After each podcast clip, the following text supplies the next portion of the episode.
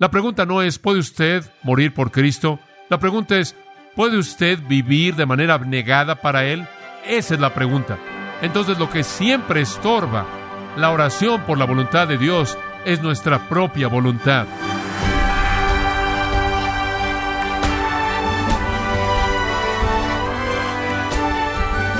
Qué gozo que nos acompañen, gracias a vosotros, con el pastor John MacArthur. El conocido pastor y teólogo R.C. Sproul dijo, la oración cambia cosas, una variedad de cosas. Sin embargo, lo más importante de todo es que nos cambia a nosotros. Fin de la cita. Estimado oyente, ¿ha visto usted ese tipo de cambio transformador en su vida? El día de hoy, el pastor John MacArthur, en la voz del pastor Luis Contreras, nos enseñará el impacto que puede tener una vida de oración en la serie La oración de los discípulos en gracia a vosotros. Yo creo que inclusive más allá de que Dios cambie las circunstancias, yo he orado por personas y han sido salvas. ¿Alguna vez ha tenido usted esa experiencia? Dios no solo escoge salvar a aquellos que son salvos, sino que Él escoge los métodos que Él usa. Algunas veces somos parte de ese método. Escuche, la impotencia en la oración nos lleva, sin importar lo indispuestos que estemos, hacer una tregua con lo que está mal. Hemos perdido nuestro enojo, hemos perdido nuestra pasión, hemos perdido nuestra indignación. No llegamos corriendo al trono de Dios como Biederwolf solía decir, a Dios le encanta que venga un héroe con fe heroica. No llegamos atacando, por así decirlo, las puertas del cielo, y entonces vimos la última vez que la oración debe ser rebelión. Ahora, cuando decimos hágase tu voluntad, en un sentido positivo, ¿qué es lo que realmente estamos diciendo cuando decimos hágase tu voluntad? Permítame compartirle tres términos distintivos de la voluntad de Dios que creo que le van a ayudar a entender esto. Cuando usted dice hágase tu voluntad, ¿qué está diciendo usted? Número uno es lo que yo llamo la voluntad de propósito de Dios. La voluntad de propósito de Dios. Por cierto, estos son mis términos y simplemente traté de encontrar algunas palabras que usted pudiera tener en mente para entender algunas distinciones, porque cuando decimos la voluntad de Dios, es un término tan general y después la gente dice, bueno, su voluntad permisiva y su voluntad directiva, y esto, y esto, y esto. Veamos si podemos entender con algunas palabras lo que queremos decir. Número uno, la voluntad de propósito de Dios. Me gusta usar palabras bíblicas, la voluntad de propósito de Dios. Ahora, con esto quiero decir lo inmenso de toda la voluntad inclusiva, tolerante, que comprende todo por parte de Dios, que incluye todo. Esta es la consumación de todo. Esta es la voluntad que incluye de manera absoluta toda la tierra, todo el cielo, todo el infierno y todo esto que incluye que se haga su voluntad. En otras palabras, es este concepto enorme de su voluntad de propósito que incluye el que permite el pecado y que el pecado siga su curso la consumación de los siglos, el establecimiento del reino, el estado eterno, y todo incluyendo el cielo, el infierno y todo lo que esté en medio de estos polos. Esta voluntad inmensa, masiva de propósito de Dios que lo incluye todo. Por ejemplo, Jeremías 51, 29 dice, porque todo propósito de Jehová será cumplido. No hay duda alguna de que esto está siendo cumplido. No hay duda alguna de que el plan de las edades está siguiendo su curso. No hay duda alguna de que Dios está cumpliendo sus propósitos definitivos. Por ejemplo, en Isaías capítulo 14, ahí hay algunos versículos que simplemente son versículos muy, muy esenciales en entender el concepto de la voluntad de Dios. En Isaías 14, versículo 24 dice, Jehová de los ejércitos juró, diciendo, ciertamente, aquí viene, ahora observe esto, está cargado de significado teológico rico. Ciertamente se hará de la manera que lo he pensado, y será confirmado como lo he determinado. Cuando Dios piensa un pensamiento, va a pasar. Cuando Dios lo determina, va a suceder. Versículo 26. Este es el consejo que está acordado sobre toda la tierra, y está la mano extendida sobre todas las naciones. En otras palabras, Dios tiene estos propósitos masivos que van a suceder. Suceden. Por ejemplo, no es la voluntad directiva de Dios que la gente esté enferma, pero está dentro de su propósito el permitir esa enfermedad para cumplir sus propios fines. No es la voluntad directiva de Dios que la muerte entre en la vida humana y que la gente muera, pero está dentro de su propósito amplio que Él use la muerte para su propio fin y su propia gloria. Este es el término más amplio, la voluntad de propósito de Dios. Sabemos que todas las cosas operan para bien para aquellos que aman a Dios y son llamados según su qué, su propósito. En otras palabras, aunque Dios no quiere la maldad, Dios toma las cosas que suceden en nuestras vidas y las usa para nuestro bien, porque ese es su propósito. Ese es el concepto que incluye todo. En Efesios capítulo 1, versículo 9, quiero que piense conmigo ahora, porque esto le va a ayudar a tener algunas categorías. En Efesios 1, 9, habiéndonos dado a conocer el misterio de su voluntad, según su beneplácito, que Él determinó en sí mismo. En otras palabras, aquí le está hablando de la salvación, el perdón increíble, la redención, que son parte del propósito grande de Dios que incluye todo. Después él procede a hablar acerca del judío y del gentil siendo uno, la dispensación del cumplimiento de los tiempos, uniendo a todos en uno en Cristo en el cielo y en la tierra, la cual es según el propósito de aquel que hace todas las cosas según el consejo de su voluntad. El gran propósito de Dios para un pueblo redimido, para una iglesia unificada, para un cuerpo de santos, para la eternidad, ese es su propósito. Entonces se refiere al plan eterno. Mantenga eso en mente. La voluntad de propósito de Dios. Ahora usted dice, John, ¿oramos con respecto a esto? Hágase tu voluntad. Sí, ¿cómo? Permítame darle una ilustración. En Apocalipsis 22, versículo 7, Jesús dice, He aquí vengo pronto. Versículo 12, Jesús dice, He aquí vengo pronto. Versículo 20, Jesús dice, He aquí vengo pronto. Ahora ese es su propósito. Esa es la consumación de su plan eterno. ¿Sabe usted cuál es la respuesta de Juan en el versículo final? Ven, ¿qué? Señor Jesús. ¿Cómo oramos según su voluntad de propósito? Al involucrarnos de manera gozosa en la expectativa del cumplimiento de sus propios fines divinos. ¿Se da cuenta? Esa es una gran manera de orar. Oh Señor, yo sé que algún día tú vas a llamar a tu iglesia y vas a traer de regreso a Jesucristo para llevarnos, para estar con Él. Que así sea, Señor, que así sea. Va a pasar. Es inevitable. Él lo pensó, Él lo determinó, está en el plan. Va a suceder. Sin embargo, oramos acerca de esto en el sentido de que unimos en una expectativa gozosa de esa gran hora. ¿Alguna vez usted se cansa de vivir en la carne? ¿Alguna vez usted se cansa del cuerpo físico? ¿Alguna vez se cansa de la ansiedad de este mundo? ¿No anhela en su corazón el día en el que usted conocerá la libertad de los hijos de Dios cuando usted sea como Cristo y usted pueda vivir en gloria eterna con Él, libre de todas las cosas que esta tierra trae sobre nosotros? Yo sí. Entonces algunas veces mi oración dice, Señor, yo sé que tú lo vas a hacer y simplemente quiero que sepas que yo estoy contigo, adelante, hazlo. Entre más pronto mejor. Eso es orar según la voluntad de propósito. En segundo lugar, Dios tiene una voluntad que llamo la voluntad de deseo. Su voluntad de deseo. Ahora, en lugar de el plan que incluye todo, estamos enfocándonos al deseo del corazón. Un deseo del corazón. Usted es así. Usted tiene un plan general. Usted sabe, usted prepara un plan, usted planea algo para su vida y una carrera y lo planea y después lo enfoca en esos deseos personales que usted tiene dentro de ese plan global. No todo lo que sucede en su vida es un deseo personal, pero de alguna manera usted trata de que eso encaje dentro del plan para que usted se mantenga centrado en el objetivo. Y así es con Dios. Él tiene una voluntad de deseo. Y sabe una cosa, esto no siempre se hace. En este punto, Dios, en cierto sentido, no está satisfecho. No me gusta usar ese término porque es un término tan humano el decir está insatisfecho y realmente no es verdad de Dios, pero estamos tratando de usar una afirmación antropomórfica para ayudarle a entender. En otras palabras, hay cosas que Dios quiere que simplemente no parecen suceder. Son deseos de Él, pero los hombres los rechazan. Por ejemplo, Jesús deseaba que Jerusalén fuera salva. En Mateo y en Lucas 13:34 Él dijo, Jerusalén, Jerusalén, cuántas veces quise, pero no quisisteis. Y en Juan 5:40 él dijo, y no queréis venir a mí para que tengáis vida. Y Jesús lloró, él lloró. Allá atrás en Jeremías capítulo 3, usted sabe, Dios dice, voy a juzgarlos y cuando tenga que juzgarlos, mi ojo va a llenarse de lágrimas. ¿Cómo puede ver Dios desea? Según Pedro, Él no quiere que ninguno perezca, sino que todos vengan al arrepentimiento. Dios, nuestro Salvador, quien quiere que todos los hombres sean salvos y vengan al conocimiento de la verdad. Yo creo que es el deseo del corazón de Dios y sin embargo van a haber muchos ahí que digan, Señor, Señor, y Él dice, apartaos de mí, nunca os conocí. Yo creo que Él desea que todos los hombres sean salvos, pero no creo que todos lo van a hacer. Ese es el misterio. de cómo usted tiene un Dios absolutamente soberano, sin embargo tiene voluntad. No entiendo cómo todo esto opera en armonía.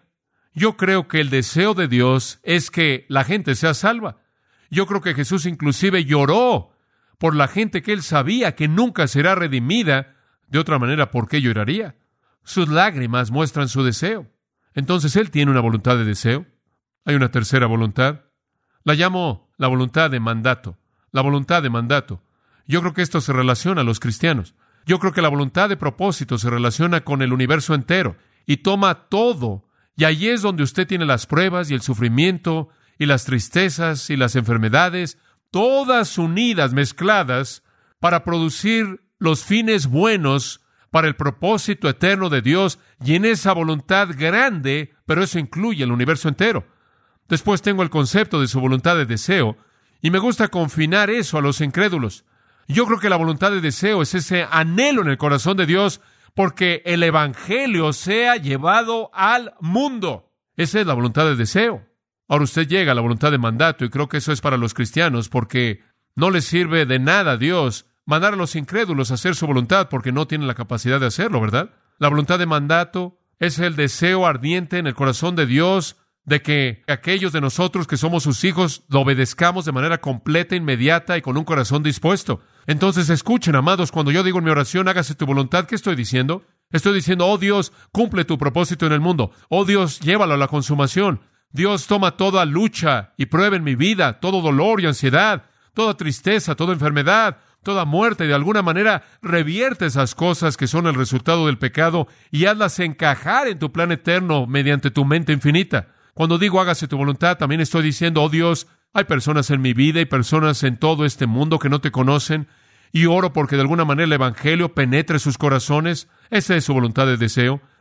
Y después, en tercer lugar, tengo que decir, Señor, acerca de tu voluntad de mandato, yo oro porque yo sea obediente, y eso lo lleva a mí. ¿Se acuerda que le dije que hay tres maneras de traer el reino? Número uno era a través de conversión. Venga tu reino. Cuando Cristo viene a reinar en un corazón. Número dos, compromiso, cuando un creyente vive según la justicia, paz y gozo en el Espíritu Santo, el reino viene a su vida en, de manera plena. En tercer lugar, en su segunda venida, el reino viene a la tierra. Yo veo las mismas tres cosas aquí. Su voluntad de propósito incluye el fin definitivo, el regreso y el establecimiento de un reino eterno. Su voluntad de deseo incluye la conversión y su voluntad de obediencia incluye la idea de compromiso en mi vida. Como Pedro lo dijo también con Juan en Hechos 5:29, es necesario obedecer a Dios antes que a los hombres. Como Pablo lo dijo en Romanos 6, miren, ustedes ahora se han hecho siervos de Dios. Deben obedecer a aquel a quien ustedes se han presentado como siervos. Debemos ser obedientes. En la magnificencia del Salmo 119, oh Dios, hazme entender el camino de tus preceptos. He escogido el camino de la fidelidad. He puesto tus ordenanzas frente a mí. Yo correré por el camino de tus mandamientos. Enséñame, oh Jehová, el camino de tus estatutos y los guardaré hasta el final. Encuentro deleite en tus mandamientos. Tus estatutos han sido mis canciones. Nunca olvidaré tus preceptos, porque mediante ellos me has dado vida. Oh, cuánto amo yo tu ley y el corazón de obediencia. Entonces, conforme oramos, hágase tu voluntad, estamos incluyendo la conversión, compromiso y su venida otra vez. Pero sabe una cosa, es difícil orar de esta manera. ¿Sabía eso? Es difícil estar preocupado con Dios en sus oraciones y hay una razón básica, porque el pecado primordial en el corazón humano es qué? Orgullo. Ese fue el primer pecado. Lucifer, Isaías 14, cinco veces se refiere a sí mismo. Subiré, haré, haré, haré. Y esa fue la caída de Lucifer. Por primera vez en la historia de Dios hubieron dos voluntades. Dos voluntades. Es multiplicado a partir de ahí y ahora por lo menos hay siete billones en la tierra y todavía hay una en el cielo. Era una a una. Ahora es siete billones a una. ¿Sabe una cosa? Solo una de esas voluntades es justa. El resto de las voluntades es corrupta el resto. Eso ni siquiera incluye a todas las huestes angelicales caídas. Solo hay una voluntad y esa voluntad, amados, es hecha en el cielo y necesita ser hecha en la tierra. Pero el orgullo siempre estorba, siempre. Dice usted, bueno, ¿cómo enfrentas eso? ¿Cómo quitas el orgullo? Bueno, me imagino que debe ir a Romanos 12, ¿no es cierto? Así que, hermanos, os ruego, por las misericordias de Dios, que presentéis vuestros cuerpos, ¿qué? En sacrificio, abnegación, humildad, que es vuestro culto racional. Y no os conforméis este siglo, sino transformaos por medio de la renovación de vuestro entendimiento, para que comprobéis cuál sea la buena voluntad de Dios, agradable y perfecta. la voluntad de Dios. Como puede ver, hasta que usted coloque su vida en el altar, hasta que usted sea un sacrificio vivo, hasta que su voluntad esté muerta, la voluntad de Dios no puede ser manifiesta. Dice usted, ¿qué es un sacrificio vivo? Bueno, es muy diferente de lo que usted podría pensar. Ve a Abraham. Abraham tomó Isaac y le colocó madera en su espalda y lo llevó al monte de Moría. Y a lo largo del camino, Abraham debió haber estado diciéndose a sí mismo, esto es muy extraño, Dios. Me has dicho que vaya ahí, mate a mi hijo allí en el altar. Sin embargo, mi hijo es el cumplimiento de tu pacto. Tú me dices que lo coloque ahí en el altar y lo mate. No tiene sentido. Pero sabe una cosa, es una de las más grandes ilustraciones de un sacrificio vivo en el mundo. Porque Abraham subió hasta ahí, colocó ahí a Isaac, lo amarró, levantó el cuchillo y estaba listo para metérselo en el corazón de su hijo. Si él hubiera hecho eso, Isaac habría sido un sacrificio muerto, pero Abraham habría sido un sacrificio vivo. ¿Por qué? Porque Abraham habría crucificado todos sus sueños, todas sus esperanzas, todas sus ambiciones, todas sus metas, todos sus deseos. Él literalmente habría muerto a sí mismo en obediencia a Dios.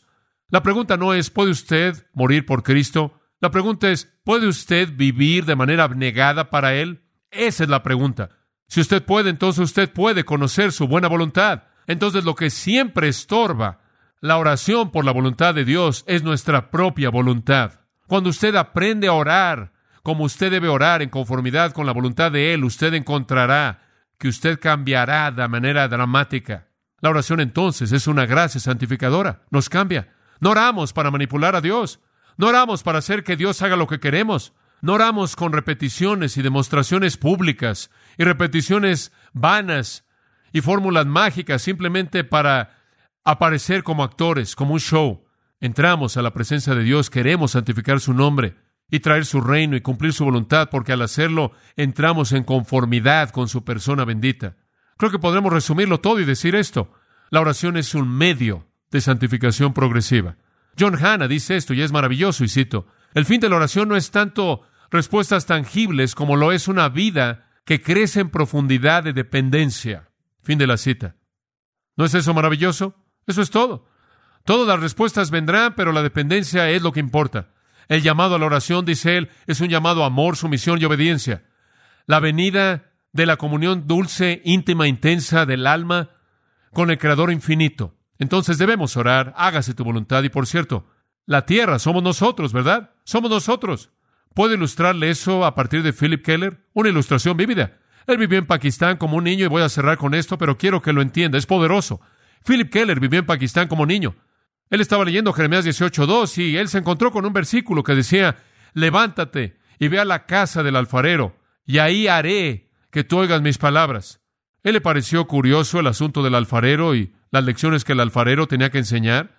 Entonces fue a la casa del alfarero en la ciudad en donde vivía, y esto es lo que él escribió. Y cito, en sinceridad y pasión le pedí al maestro artesano ya de edad que me mostrara todo paso en la creación de una obra maestra. En sus repisas habían vasos hermosos y contenedores exquisitos de belleza que quitaban el aliento. Después, torciendo un dedo huesudo hacia mí, me llevó a la parte de atrás, a un lugar oscuro, pequeño, a la parte de atrás de su taller. Cuando él abrió esta portezuela que rechinaba un hedor repulsivo de algo que se estaba pudriendo, me envolvió. Por un momento di un paso hacia atrás del foso oscuro en el que estábamos ahí en el suelo, en la parte de atrás del taller. Aquí es donde el trabajo comienza, dijo él y arrodillándose al lado de el agujero oscuro nauseabundo, con su brazo largo y delgado, él metió la mano en la oscuridad. Sus dedos delgados, capaces, tocaron la masa de arcilla, buscando un fragmento de material exactamente apropiado para su tarea. Añado un tipo de pasto especial al lodo, añadió, conforme se echa a perder y se pudre, su contenido orgánico incrementa la calidad coloidal de la arcilla y después se pega mejor. Finalmente sus manos hábiles sacaron un pequeño montón de lodo maloliente, oscuro, del lugar horrible en donde la arcilla había sido pisada y mezclada por sus pies duros y huesudos. Con un impacto tremendo el primer versículo del Salmo 40 llegó a mi corazón. Él me sacó del foso horrendo del lodo conforme el alfarero de manera cuidadosa había escogido la arcilla, así también Dios me había seleccionado a mí. Después, la gran pieza de granito cortado de la roca áspera de las altas montañas hindú Kush, detrás de su hogar comenzó a moverse en silencio. Era operada por un artefacto muy raro que era movido por sus pies, algo así como una máquina de coser antigua. Conforme la piedra adquiría velocidad, me vino a la mente Jeremías 18:3. Después descendí a la casa del alfarero y he aquí, comenzó a trabajar en la rueda. Lo que más me impactó en este punto era el hecho de que al lado del banco del alfarero habían dos contenedores de agua. Y él procede a decir cómo a lo largo de esto estaba girando la rueda y estaba ahí con la arcilla y él continuamente metía sus manos, las manos del alfarero en el agua y después él iba moldeando la arcilla y después las metía en el agua y moldeaba la arcilla y nunca podía moldear la arcilla sin el agua porque se pegaba a sus manos y la arruinaba. Entonces sus manos siempre tenían que estar mojadas. Y él dijo que era fascinante ver lo rápido, pero seguro que era que la arcilla respondiera a la presión que se le aplicaba a través de esas manos que estaban humedecidas. Y en silencio y de manera suave comenzaba a tomar forma el contenedor entre las manos del alfarero. El agua fue el medio que usó el artesano maestro para que su voluntad y sus deseos fueran transmitidos a la arcilla.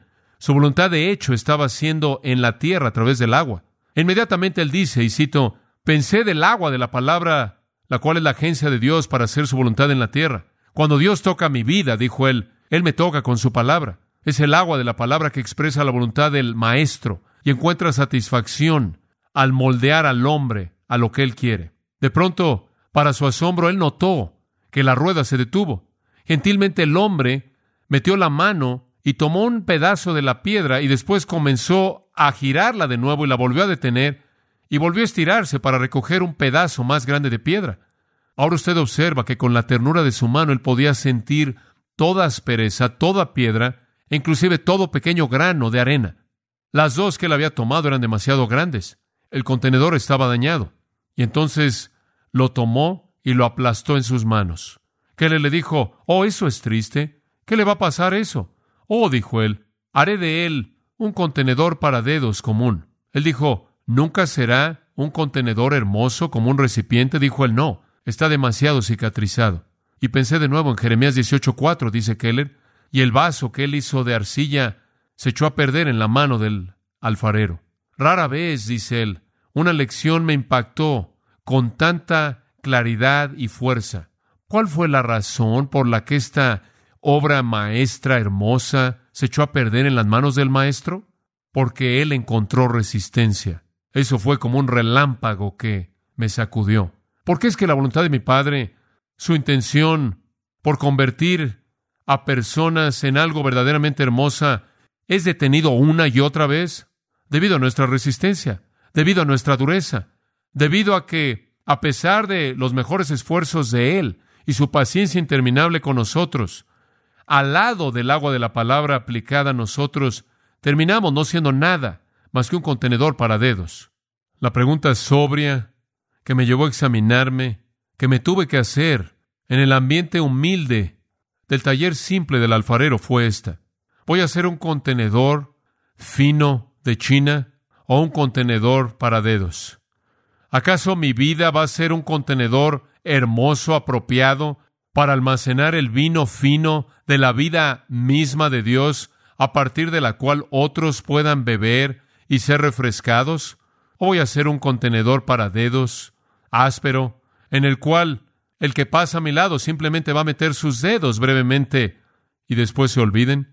Fue uno de los momentos más solemnes de toda mi vida. Lloré, Padre, hágase tu voluntad en la arcilla, en mí, como en el cielo. Fin de la cita.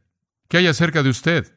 Keller procede a contar que cuando el alfarero termina su trabajo, mientras que él todavía está girando la rueda, él toma un hilo largo y él simplemente lo mete por abajo y lo corta. Y él dice, pensé en ser apartado para buenas obras. Después el alfarero lo toma y lo coloca en un horno y a través de dificultad finalmente termina. Amados, Dios quiere hacer su voluntad en ustedes. Dios quiere convertirlo a usted en ese hermoso contenedor, pero debido a que usted resiste, usted es un contenedor para guardar cosas pequeñas, en donde solo los dedos pueden entrar. En lugar de ser usado para el vino fino de los grandes propósitos de Dios, usted es algo en donde la gente mete sus dedos rápidamente y pasan. La clave es, ¿está usted dispuesto a dejar que Dios haga su voluntad en la arcilla de la tierra como lo hace en el cielo? Ese es el corazón de sus oraciones. Oremos. Padre, tú has sido bueno con nosotros a lo largo de todas nuestras vidas desde que hemos conocido a Cristo. Oh Dios, haznos entender el lugar de la oración para que busquemos de nuevo tu venida, para que busquemos la conversión en los corazones de los perdidos, el cumplimiento de tu voluntad de propósito y de tu voluntad de deseo y que cumplamos tu voluntad de obediencia, tu voluntad de mandato conforme oímos y obedecemos tu palabra preciada para que no resistamos tus manos al agua de la palabra conforme nos forma para tu uso. Haznos vasos, instrumentos aptos, listos para el uso del Maestro. En el nombre de Cristo. Amén.